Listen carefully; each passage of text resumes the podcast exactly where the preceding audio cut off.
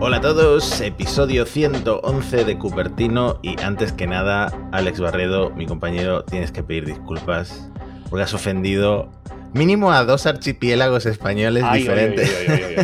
Hacía tanto tiempo que no me llegaban tantos comentarios, porque cuando llegó el primero dije, a ver, digo, es imposible que no haya dicho mal, porque lo había dicho bien en Mixio, en el diario, además, ¿no? Y es que...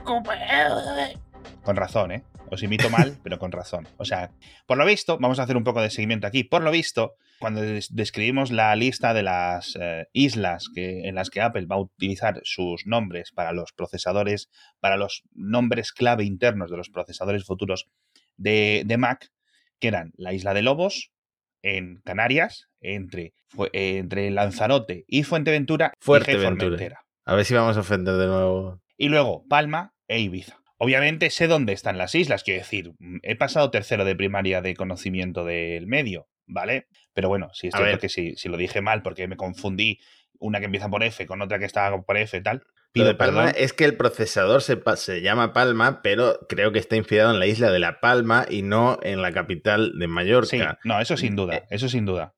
Porque todos, todos los procesadores anteriores están basados en islas, islas. Y luego un llamamiento, eh, ¿podéis dejar de llamar Palma a lugares de islas, de archipiélagos españoles? Porque hay demasiados. Por favor, que alguien se cambie el nombre. Bueno, a ver, a ver, esto, esto de Palma eh, es como lo de Apple TV. ¿Qué es? El dispositivo, el servicio, la aplicación, la suscripción, no sé qué es. ¿Qué Palma? ¿Qué Palma? La Palma, la Palma de Gran Canaria, la isla de La Palma. ¿Qué es? ¿Qué es? ¿No? Entonces es un poco curioso. Bueno, Matías, te vuelvo a, meter. ¿Ya te, has, ¿Ya te has visto Fundación o no? Mira, por favor, puedes dejar de hacerme esta pregunta. Si sabes lo que te Soy el lobby, soy el lobby. Yo represento los intereses de, las, de los herederos de Isaac Asimov. Si tú no ves Fundación con tu influencia en Twitter, pues a lo mejor no hay segunda temporada o tercera temporada, macho. Pues por lo que leo en Twitter precisamente, parece que la gente en los últimos episodios no les ha gustado mucho. ¿no? Ah, Está siendo regulinchi a nivel de, comparación con los libros, pero yo creo que es una buena serie. Yo creo que va a seguir adelante. De hecho, Apple ya dijo que, que segunda temporada asegurada. Pero bueno, sí es cierto que algunos fans pues, no están súper, súper, súper contentos. Pero sobre todo, no porque sea mala serie, sino porque está siendo muy lenta. Es decir, están teniendo un ritmo hmm. glacial con todo. Pero vamos, yo creo que la serie eh, va a ser brutal. Tampoco creo que vaya a ganar muchísimos premios. ¿Vale? De actuación o de no sé qué o no sé cuánto, pero algunos premios técnicos, pues posiblemente sí que se, sí que se lleve. Pero bueno, así que ahí, ahí se queda. Y otro follow-up, otra parte que me equivoqué, es que eh, dije Javi Solana en vez de Javi Lozana al chico que nos comentó el mensaje de las Apple Store, que el tema del la escasez de dispositivos era más grave de lo que habíamos comentado nosotros en el podcast. Así que pido disculpas, entrego las armas y, seguimos adelante con el programa porque tenemos que hablar de... Eh, de las ruedas del Mac Pro. ¿Otra vez? ¿Qué ha pasado ahora? ¿No lo has visto? ¿No lo has visto? que están a 350 euros en Amazon, macho. Ay, a mitad de precio. Un chollazo. Dos por, uno. Un chollazo, sí, sí. Compras cuatro y pagas dos, macho. O sea, es que esto ya... ¿Sabes lo que pasa? Que las ruedas están un poco, han deslucido un poco porque está ahora el tema del pañito de, Apple que se está agotando en todas partes. hay que invertir, hay que invertir. en fin. Yo estoy seguro que esto, si alguien podría haber comprado las ruedas o comprado muchas ruedas y venderlas como NFTs o algo así. No tienes la rueda del Mac Pro, pero tienes un NFT de la rueda del Mac Pro, que eso puede ser siempre eh, interesante. De todas formas, la gente se ha quedado mucho en el precio. Esto es el síntoma más clarísimo de que el nuevo Mac Pro está a punto de caer. Es que encima las ruedas no van a ser compatibles con el nuevo Mac, Pro. O sea, han durado una generación. ya verás cuando se entren en la Comisión Europea de que las ruedas del Mac Pro anterior, del Mac Pro con Intel, no son compatibles con, el nuevo Mac Pro. Yo solo pienso en esa, en esa persona que se compró el Mac Pro de papelera, luego se compró este y le compró las ruedas. Esa persona, por un lado, tiene mucho dinero, quizá. Yo no conozco a nadie que se las haya comprado que no sea youtuber. O sea que. Ay, Dios mío, ay, Dios mío. En fin, por cierto, hay muchos temas muy interesantes que comentar, pero el otro día al amigo del programa Antonio Sabán, editor de Genbeta, me pasó una información bastante interesante. Bueno, que la puso en Twitter, no es que me la pasara en plan, oye, mira, tal. lo puso en Twitter y lo estuvimos comentando. Y es que, según los cálculos de Antonio, que son reales, los he verificado, los maldito bulo, los ha certificado, ha pasado ya más tiempo desde que llegó iOS 7, con, digamos, todas esas tesis de diseño, todo este estilo que es heredero iOS 15 y todos los sistemas operativos eh, desde entonces. Ha pasado ya más tiempo desde entonces que, el, que pasó desde iPod OS 1 o iPhone OS 1 hasta ese cambio. Es decir, el iPhone ha estado más tiempo ya con el diseño plano, simplista, como lo quieras decir, que con el diseño esqueuomórfico ese eh, original, que yo tengo que decir que a veces lo echo de menos, macho. La verdad es que fue un cambio muy, muy grande y todavía la sensación esa de nostalgia nos queda, pero mm. si tú miras capturas de pantalla, que el otro día no sé por qué me salió un recuerdo de una captura de pantalla de mi propio iPhone de hace muchísimos años y dices, madre mía, parece que ha pasado un siglo de esto, qué cosa más eh, primitiva. A ver, es que si, si, no hubiera habido este cambio, de este giro de diseño, de cuando se fue Forstal y todo esto, yo creo que esa estética hubiera ido evolucionando y hubiéramos tenido algo hoy heredero de eso, pero mucho más actualizado, mucho más refinado. Es decir, no es que siguiéramos en 2021 con ese icono del newsstand del kiosco, ¿te acuerdas? Que tenía pequeñas revistitas puestas. Joder, es que era muy bonito ese icono y un montón de, iconos de, esas épocas eran muy bonitos. Pero vamos, a mí no me cabe duda que, esto acabará volviendo. Eh, no de forma oficial, pero sí que la gente lo recordará como eh, cuando eh, te pones el diseño del Windows XP en Windows 10 y cosas así. ¿no? ¿Tú cuándo crees que llegará el próximo gran rediseño de iOS? Porque yo tengo una idea en la cabeza. Pues, pues cuéntamelo, porque es que ahora mismo esa, no, no sé ni siquiera si debería de haber un rediseño. Es decir, yo no lo veo. Yo creo que cuando saquen las gafas, eh, uh. como es una interfaz que pues es muy diferente y tendrán que hacer pues nuevos iconos y cosas más simples, no sé, me imagino que eso lo acabarán trasladando también al resto de sistemas operativos y que harán un gran rediseño con lo de las gafas. Pero claro, como dicen que primero salen gafas de realidad virtual, luego de realidad aumentada, no se sabe exactamente cuál es la cronología de lanzamientos, pues no sé, igual nunca llegan, ¿sabes? Y nunca llega tampoco ese rediseño pues, tercero. no, yo, yo, las gafas, o sea, igual que el coche, por ejemplo, podemos tener dudas y un montón de cosas y está como siempre muy largo plazo, yo creo que el tema de las gafas es inminente. A mí sí que me sorprendería que acabara 2022 sin gafas. 2022. El año que viene, certificado por Alex Barredo en el episodio 111 de Cupertino yo creo que las gafas, por lo menos las de realidad virtual, que yo creo que son las que primero iban en el calendario este de las filtraciones, etcétera, a mí me parece ya algo completamente hecho. A ver, es que esta discusión nos puede dar para un episodio entero, ¿eh? Porque ¿qué tiene Apple de realidad virtual ahora mismo para ofrecer eh, con un producto que saldría el año que viene? Tiene, realmente no tiene nada, ¿no? Tiene muchas cosas de realidad aumentada eh, para los desarrolladores y tal, que tampoco es una cosa que haya al mm. usuario final, quizá los desarrolladores sí, pero no es una cosa que para el usuario final haya tenido un impacto, pues no sé si estas gafas de realidad virtual no aumentada eh, empezarán con... Eh, A ver, realidad virtual, siempre que al fin y al cabo tenga sus cámaras de entrada, pues lo puedes considerar realidad mixta, ¿no? ¿Vale? Dentro del paraguas de términos, no sé qué. Es decir, yo me considero, me refiero por gafas de realidad virtual, aunque tengan cámaras, aunque puedas ver lo que realmente es aumentada en cierto sentido, ¿vale? Sí. Yo lo considero gafas de interior y luego gafas de exterior. Es decir, no es lo mismo unas Oculus Quest o unas Meta Quest, que eso lo usas en tu casa, ¿vale? Tengan cable o no tengan cable, etcétera, lo usas conectado a un ordenador o lo usas como quieras, o las de PlayStation, etcétera, o las luego las de eh, las Ray-Ban, las de Snapchat, las de no sé qué. Eso las considero como unas gafas de realidad aumentada de fuera. a lo mejor las hace Niantic o quien sea. Yo creo que las de casa, las de interior, en 2022, yo creo que sin duda. ¿Para qué? ¿O cuál va a ser el killer product? Esto que siempre suelen decir. ¿cuál? Ahí ya podemos elucubrar. Yo creo que lo típico, muy similar a lo que ha propuesto eh, Facebook hace unos días, ¿no? De reuniones, de eh, sustitución de los propios eh, o expansión de los propios monitores. Tú tienes un monitor. Sí. Pero luego puedes tener monitores virtuales o cosas danzando y sobre todo juegos, juegos, juegos, juegos. Yo creo que Apple va a ir a tope a por los juegos, que es donde tiene su gran ventaja, unos procesadores de muy poco consumo que mueven los gráficos mucho mejor que los de la competencia. Entonces yo creo que es eh, por, donde, por donde acabarán tirando. Y luego, pues eso, con tus camaritas, etcétera, vamos a ver los precios y, digamos el enfoque. Pero lo comentaba en Mixo ayer. Eh, ha vendido Facebook 10 millones de Quest 2. Ese dato te lo leí y la verdad es que mm, no me esperaba en absoluto. No me esperaba en absoluto porque ni siquiera Facebook tiene tantos empleados como para regalar tantas gafas. No, no, no, no, no, no, no, El 20%, el 20 de los empleados de Facebook están trabajando en realidad virtual. 20%. Tienes que tener en cuenta como que otro 20% es moderación, ¿vale? Más subcontratados, etcétera, que a lo mejor los moderadores son como el 40% del, total de, Facebook, si los consideras empleados empleados. Pero es que realmente están echando muchísimo dinero. Y es que hay eh, millones y millones y millones y nuevas plataformas para. Es decir, que, la nueva, que, va a haber cosas de, de realidad mixta en la nueva plataforma, digamos, que deje un.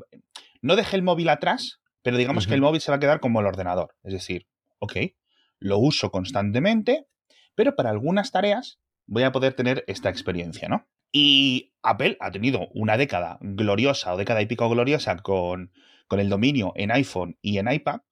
Y si se pierde el siguiente tren, eh, sus competidores se van a vengar.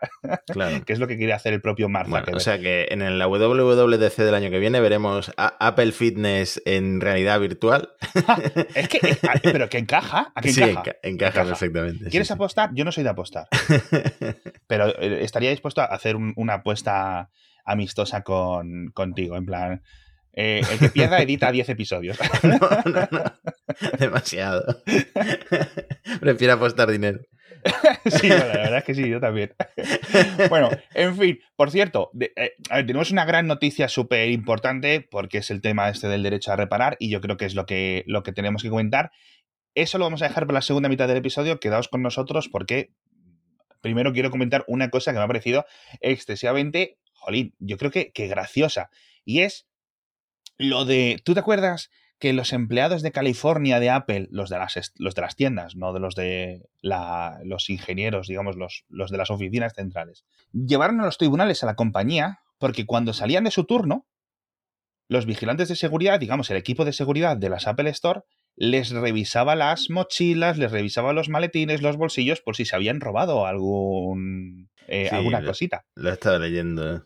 Y bueno, esto fue un cacao, esto es una estrategia, una política que tenía Apple, yo creo que en muchas partes del mundo, pero en California específicamente, que es donde llegó este juicio, fue entre 2009 y 2015, ¿vale? Y bueno, fueron a los tribunales. Y ahora ya ha habido un acuerdo de 30 millones de dólares que Apple va a pagar a esos empleados, que son tantísimos, porque Apple tiene muchísimas y muchísimas Apple Store y no solo son los empleados actuales, sino los empleados del pasado, hmm. que tocan como a 1.200 dólares por persona, que no está nada mal, pero bueno. El tema es que, fijaos, es en plan, no es, eh, bueno, pues sales de tu oficina, le enseñas la mochila a alguien y te dice, venga, para adelante, ¿no? Como cuando sales de un MediaMark y tienes un poco de pinta de macarra, ¿no? un grupo de adolescentes saliendo de un corte inglés y riéndose, ¿no? Como que da mala pinta. Pero es que decían los, los ex empleados, dice que a veces hasta 45 minutos esperando fuera de su horario para que, dejarle para que les dejaran irse a casa. Y me he quedado con una cosa, que es que el argumento de Apple decían, si no quieren que les revisemos las mochilas, que no las lleven al trabajo. Mm. Y los empleados le decían, ¿y dónde llevo mi cartera? ¿Dónde llevo mi, mi, mi, comida? ¿Dónde llevo mis cosas? ¿Sabes a lo que me refiero? Hmm. Pero una cosa que no entiendo, ¿Apple no tiene mecanismos para detectar que se han robado algo de una Apple Store? Sí, pero para cosas yo creo que más inteligentes. Es decir, si te metes unos bits unos auriculares Beats en una caja que ahí sabe Apple. Claro. Y, más en esas épocas que no estaban tanto todas estas cosas. Te metes un teclado, te metes un Magic Mouse, etcétera, lo revendes en un segundo, ¿sabes? Entonces, claro, yo entiendo. Pues mira, tienes que contratar muchísimos empleados porque tienes muchas tiendas y no todo el mundo es de fiar. Eso sí es cierto, ¿no? Pero, pero bueno. Y, y bueno, al final la jueza esto llegó al Tribunal Supremo, el Tribunal Supremo de California, me refiero, en el de Estados Unidos, ha vuelto y ha llegado a este acuerdo. En fin, Tenemos que hablar del cambio de 180 grados que ha hecho Apple con el tema de las reparaciones en nuestros hogares, que Matías yo creo que estarás contentísimo porque te aseguran cinco años más cambiando las pantallas de toda tu familia. Pero antes tenemos que leer el patrocinador de esta semana de Cupertino, que es un nuevo patrocinador, que son la gente de BP, porque en BP quieren estar contigo en cada kilómetro que recorras con tu coche porque les gusta ser parte del viaje de tu vida. Y si te unes al programa Mi BP, que lo puedes encontrar en la aplicación para iPhone o para Android incluso, ¿no? Puedes ahorrar en cada repostaje que hagas. Además de disfrutar del catálogo de regalos y todas las ofertas especiales que consigues cada vez que, pues eso, vuelves a las estaciones de servicio de BP. En estas aplicaciones tienes tu tarjeta Mi BP y, vas consiguiendo puntos, un sistema de puntos muy tradicional. Así que puedes verlos rápidamente, todo lo que tengas acumulado y obviamente, pues conseguir bonitos regalos. Que la verdad es que si entráis en su web, en mibp.es, o os descargáis la aplicación que se llama así, mibp, podéis encontrar ahí todo. Os dais de alta en segundos y empezáis a disfrutar. Si cogéis el coche mucho, esto siempre os hará en cuenta. estos programas de fidelización siempre, siempre están muy bien y el de MiBP pues tiene pinta de que es eh, brutal. Así que ya sabéis, www.mibp.es. Os descargáis la aplicación desde la App Store, lo que más rabia os dé. ¿Hablamos de lo de la reparación, macho? Pues sí, yo creo que es el tema más importante de la semana y no sé, inesperado. Y, del trimestre, vamos, seguramente. Inesperado, aunque ya sabemos que estamos como en una especie de marco regulatorio sobre el derecho a reparar muy importante, mucha presión sobre compañías como Apple. Y Apple siempre ha sido como la villana del derecho a reparar porque, bueno, no necesariamente tiene los dispositivos más difíciles de reparar. De hecho, estos últimos años hemos visto cómo es más fácil cambiar la pantalla de un iPhone, etcétera. Mm, eh, yo no sé si, a ver, es que, bueno, perdona, te voy a dejar seguir hablando. Voy a ser amable contigo hoy. que siempre tengo que decirlo, lo voy a reconocer en directo, porque luego, luego esto no, no eh, los oyentes seguro que se dan cuenta corto mucho a Matías. Matías a lo mejor está rajando y me meto y, le corto y, la, y me olvido. Discúlpame, Matías, por ser tan como soy. Pero bueno, ¿qué querías decir? Bueno, no, ya se me ha olvidado. sigo hablando. Que eh, por otro lado, ya sabemos los precios que tiene el Apple Store. Eh, si vas a cambiar una pantalla, si vas a cambiar una batería, precios que no se justifican, lo decía Antonio Saban en Twitter, como puede ser que todas las baterías cuesten 75 euros, si unas tienen más capacidad que otra, etcétera, ¿no? Eh, bueno, al final es un tema de mano de obra, yo que sé cómo lo calcula Apple. La cuestión es, y esta es la noticia, que Apple ha dado un golpe de timón, un giro de 180 grados, ha anunciado un programa de reparaciones de autoservicio.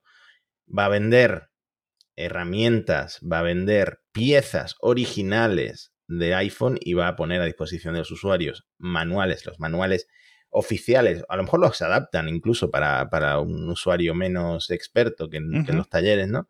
Eh, para reparar, en principio, el iPhone 12, el iPhone 13, después los Macs con chip M1. Y esto va a estar disponible primero en Estados Unidos, ya a principios de 2022, pero a lo largo del año en otros países y supongo que muy pronto en el resto del mundo, ¿no? Sí. No, no tiene mayor... No hay mayor misterio, es simplemente traducir los manuales y poner, digamos, la cadena de distribución para estas piezas, la tienda online, porque esto imagino que podrás comprarla, entrar en apple.com, eh, habrá un servicio, habrá una sección de componentes y tú seleccionas ahí, pones tu Apple ID y compras como quien compra un iPhone, compras una pantalla, compras un kit de reparación o compras una batería o lo que hmm. necesites, porque dicen que van a poner 200 piezas en total que me parece bastante. está muy bien. Obviamente la batería, la pantalla y la cámara son las que más se rompen y las primeras que van a poner eh, a la venta. Bueno, se rompen o se degradan en el caso de la batería. Y también son las más fáciles de reemplazar por parte del usuario.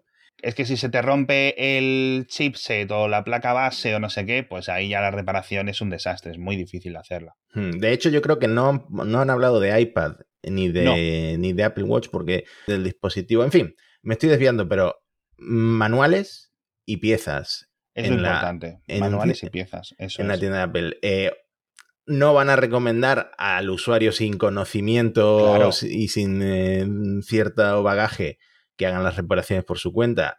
Para ello, los reenvían a los servicios autorizados y, importante, a los talleres independientes, que ya hay 2.800 y que es un programa que empezó en Estados Unidos y que ahora se va a extender en el resto del mundo. Dice Apple en 200 países, o sea que en todo el mundo. y, mm, y, por supuesto, no es algo que eh, tengas que hacer si no te ves capacitado para cambiar una pantalla o cambiar una batería. Sí. Eh, y puedes ir a una tienda autorizada, pero lo mejor de todo es que no vas a ir a una tienda de barrio y le vas a poner una pantalla que te va a quedar azulada o que te va a tener fugas de luz o que va a tener algún problema, que esto lo hemos vivido todos los que hemos ido a cambiar una pantalla de un iPhone por 70 mm, euros y resulta que se nota mucha diferencia. vamos a tener acceso en nuestra casa y también en más talleres a los componentes originales. Yo creo que es otra parte importante de este anuncio. Sí, además que esto abre a todo el mundo. Es decir, no solo abre a ti como consumidor. Yo no sé qué tipo de. No sé si Apple va a poner algún tipo de comprobaciones. Porque, claro, si tienes un taller que no está autorizado, porque no has pasado las certificaciones de Apple, que hemos visto que hay muchos y que esto ayuda mucho, porque hasta ahora tenías que ir a las Apple. Hasta ahora no, hasta hace. Hasta el año pasado, hace. que creo que ya empezó a a expandirse por Europa, eh, tenías que irte a, un Apple Store. Y recordemos siempre, no todo el mundo tiene un Apple Store cerca, obviamente, ¿no? Es muy complicado tener una cerca. Y, y, claro, entonces hay talleres que o no quieren pasar por la certificación, o no pueden, o son talleres medio clandestinos, o son gente que realmente son unos, son unos manitas que digamos que se ganan un dinero extra en, sus hogares. Esos no pueden certificarse, ni creo que deberían realmente estar certificados porque no están ofreciendo el mismo nivel de garantías a los consumidores. Pero claro, a lo mejor también eh, esa gente se dedica a comprar este tipo de piezas, ¿no? Si están a la venta al público, entonces a lo mejor Apple te dice, tienes que comprarlo con tu Apple ID si hay un iPhone asignado a eso, te dejo comprar las piezas para ese iPhone. Ahora, si me estás comprando siete pantallas cada semana, pues a lo mejor le saltan las alarmas, ¿no? Quiero decir, no me extrañaría que esto ocurriese para limitar, digamos, esos talleres un poco más piratas, ¿vale? ¿Vale? Es decir, esto es algo local, perfecto, me parece estupendo. De todas formas, eh, aparte de los iPhone, que solo son el 12 y el 13, es decir, tienes un iPhone 8, un iPhone 11, etcétera, un iPhone SE, creo que también se ha quedado fuera, mala suerte, vamos a ver si esto se expande, pero bueno, y los Mac con M1 eh, pronto, dicen, a lo largo de 2022. Me parece no solo un primer paso muy interesante, sino un gran primer paso. Por, otra, parte, esto no lo está haciendo la competencia. Esto no lo está haciendo eh, PlayStation, esto no lo está haciendo Xbox, esto no lo está haciendo Samsung, esto no lo está haciendo Microsoft, eh, Nintendo ni nadie. Lo cual me parece una muy, muy, muy buen giro y muy interesante. Eso sí, esto es, un, esto es obviamente una respuesta a la presión legislativa que también es cierto que muchas veces se centra excesivamente en Apple por su posición eh, gigante en, la industria, ¿no? Hmm. Entonces, aquí Apple yo creo que, igual que en otras veces, lidera para cosas que no son un poco guays, ¿no? O que, son regulinchis, pues aquí yo creo que Apple va a liderar para bien y que otras compañías emulen, empiecen a poner los manuales, empiecen a vender las piezas, etc. Me gustaría ver el precio de las piezas, porque al final, si te vas a ir a comprar la pantalla al mismo precio que llevarla al Apple Store, pues vaya gracia, ¿no? Sí, eh, pues, yo mismo he decidido comprar eh, piezas en AliExpress en lugar de en iFixit, porque en iFixit te cobraban una barbaridad. Supongo que mucha gente llegará a la misma conclusión, pero. Exacto. Eh, bueno, al final es un teléfono que cuesta mil y pico de euros. No tiene mucho sentido irte a lo más barato. Eso es. Después, de compras un Ferrari y luego andas por ahí regateándole en los neumáticos. Chico, pues no te sorprenda cuando te cambian los neumáticos del coche te cuesta 3.000 dólares o 3.000 euros, ¿vale? o sea, dos más dos, ¿no? Pero bueno, eh, así que eh, es eh, una respuesta tardía, eso sí es cierto, tardía. Me gustaría que estuviera llegado hace años, como se le está pidiendo. Al final, desde Cupertino y desde un montón de, de podcasts de Apple y de medios de Apple, se le está diciendo, por favor, por favor, que es que nos viene bien como consumidores. Si es que además esto no es algo que te vaya a tirar el negocio de las Apple Store, porque es que van a ser tres tíos los que realmente van a poder hacer esto tres tíos, tres personas, ¿no? Y, y, y, tampoco creo que eso. Entonces, hasta que no les han empezado a asomar con el palo gordo los reguladores, no mm. han cambiado. Esto me parece un poco mal, pero bueno, y lo digo esto, lo del palo gordo, porque es que hace, estamos en noviembre, en mayo, junio, Apple estaba diciéndole a los legisladores en Estados Unidos y en Europa que cómo iban a poner a liberar los manuales, que si la gente se empezaba a reparar los iPhones en su casa iba a ser un desastre, que no sé qué. Quiero decir, es un giro de 180 grados importante que, yo creo que Apple ha, cedido eh, eh, y es algo que es bueno para los consumidores. Todas las opciones clásicas siguen. ¿Lo quieres reparar en un centro autorizado? ¿Quieres ir a un Apple Store? ¿Quieres no sé qué? Perfecto. Ahora tienes la pieza genuina, porque macho, igual que tú has cambiado 200 pantallas de iPhone, pues si quieres cambiar la 201, pues no tengas que pasar por caja o no tengas que esperar. Que al final es lo que queremos muchas personas, ¿no? Simplemente, oye, no puedo estar sin iPhone 5 días o 6 días hasta que va y viene del Apple Store por correo. Eso no se puede consentir para muchas personas porque su iPhone es su herramienta de trabajo, ¿no? Entonces, de la misma forma que tú puedes ir a un taller o puedes ir a un taller certificado de la marca con tu coche o reparártelo en tu garaje si a ti te apetece, pues lo mismo debería de ocurrir con las lavadoras, con los frigoríficos, con los iPhone, con los vídeos, con todo, ¿no? Así que me parece un gran paso, me parece que ahora Apple, que iba retrasada con el resto de la industria, va a ir incluso en ciertas partes adelantada.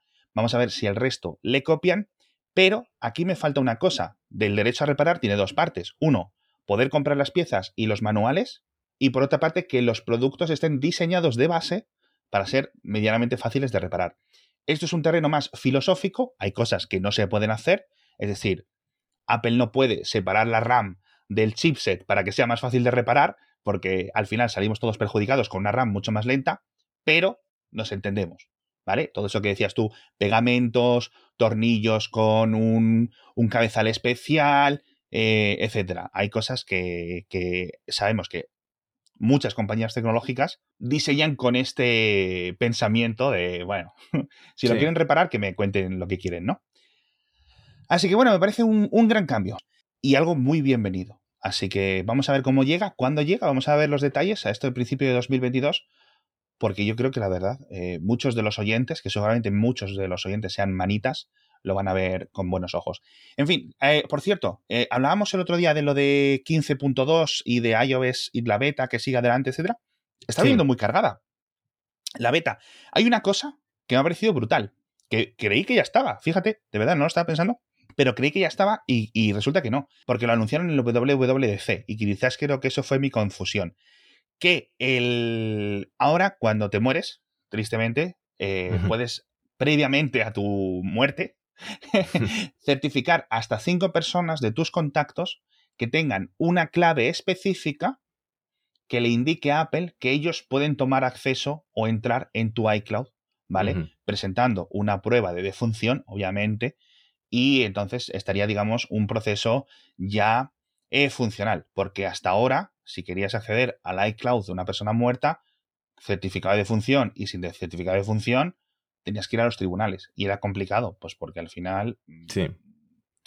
las, las eh, ¿cómo se dice? las medidas de seguridad te lo impedían. Así que nada, eh, si los que estáis en la beta de 15.2 ya podéis hacerlo, o si no os esperáis a la versión final, ¿vale? Simplemente tenéis que ir a ajustes y privacidad. Esto, por cierto, también lo vais a poder hacer desde Mac, como anunció Apple.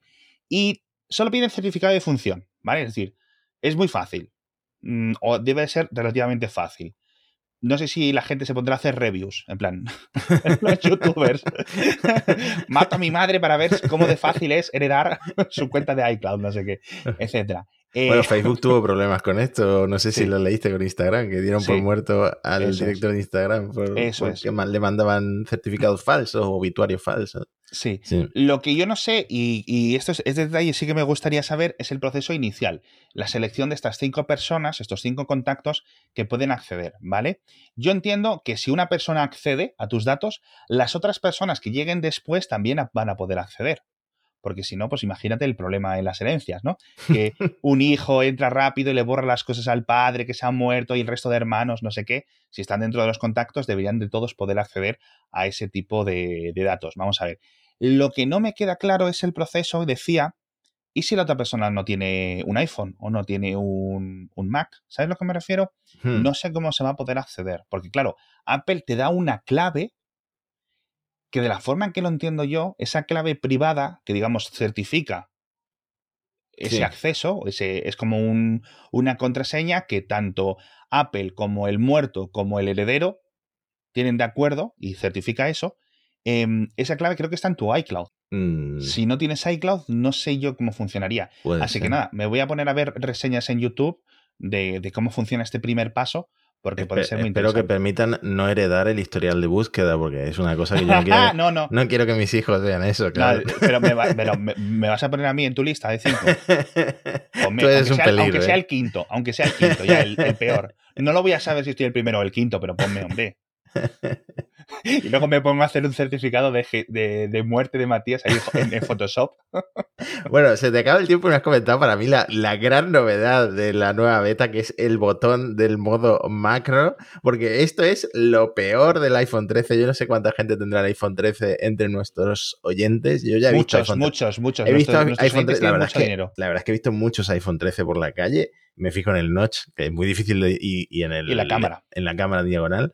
Y mm, el modo macro es lo peor del iPhone 13 porque se te cambia la cámara. Sí, sí. Eh, esto lo podemos desactivar desde los ajustes de la cámara y tal y cual, que esto lo comentaste tú en su día, pero ahora vamos a tener un botón para activar el macro con el zoom principal, digamos, que eso es eh, lo que yo estaba esperando que Apple sacara y lo que pensé que iba a sacar cuando se lo prometió a los a los reviewers, ¿no? además, como al día o dos de, sacarle los iPhone, lo prometieron. Dice, vamos a poner un botoncito porque la verdad es que este salto de lente queda raro.